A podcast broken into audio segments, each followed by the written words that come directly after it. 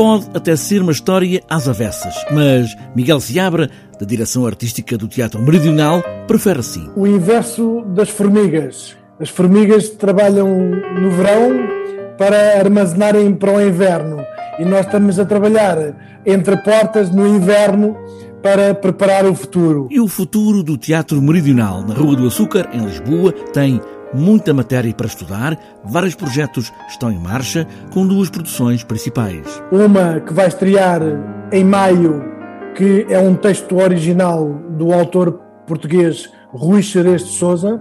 É um autor uh, que já participou em dois laboratórios de dramaturgia do Meridional.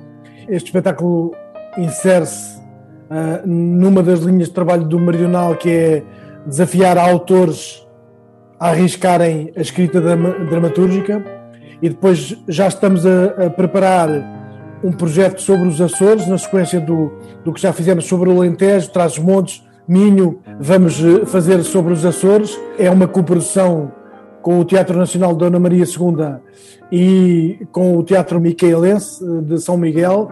Vai estrear em dezembro de 2021 e com temporada estreia continental uh, no Dona Maria em janeiro de 22. E como sabemos na rádio, o som e a palavra fazem muito, diria quase tudo, e Miguel Seabra, da direção artística do Teatro Meridional, tem agora prontas peças de teatro para rádio. Quatro peças radiofónicas que nós fizemos em junho passado uh, para uh, continuarmos a trabalhar e uh, trabalhar a palavra e uh, uh, gravamos em estúdio quatro peças radiofónicas de uh, quatro peças que foram premiadas no Laboratório de Dramaturgia do Meridional, que faz em colaboração com o Centro de Estudos de Teatro da Universidade de Lisboa.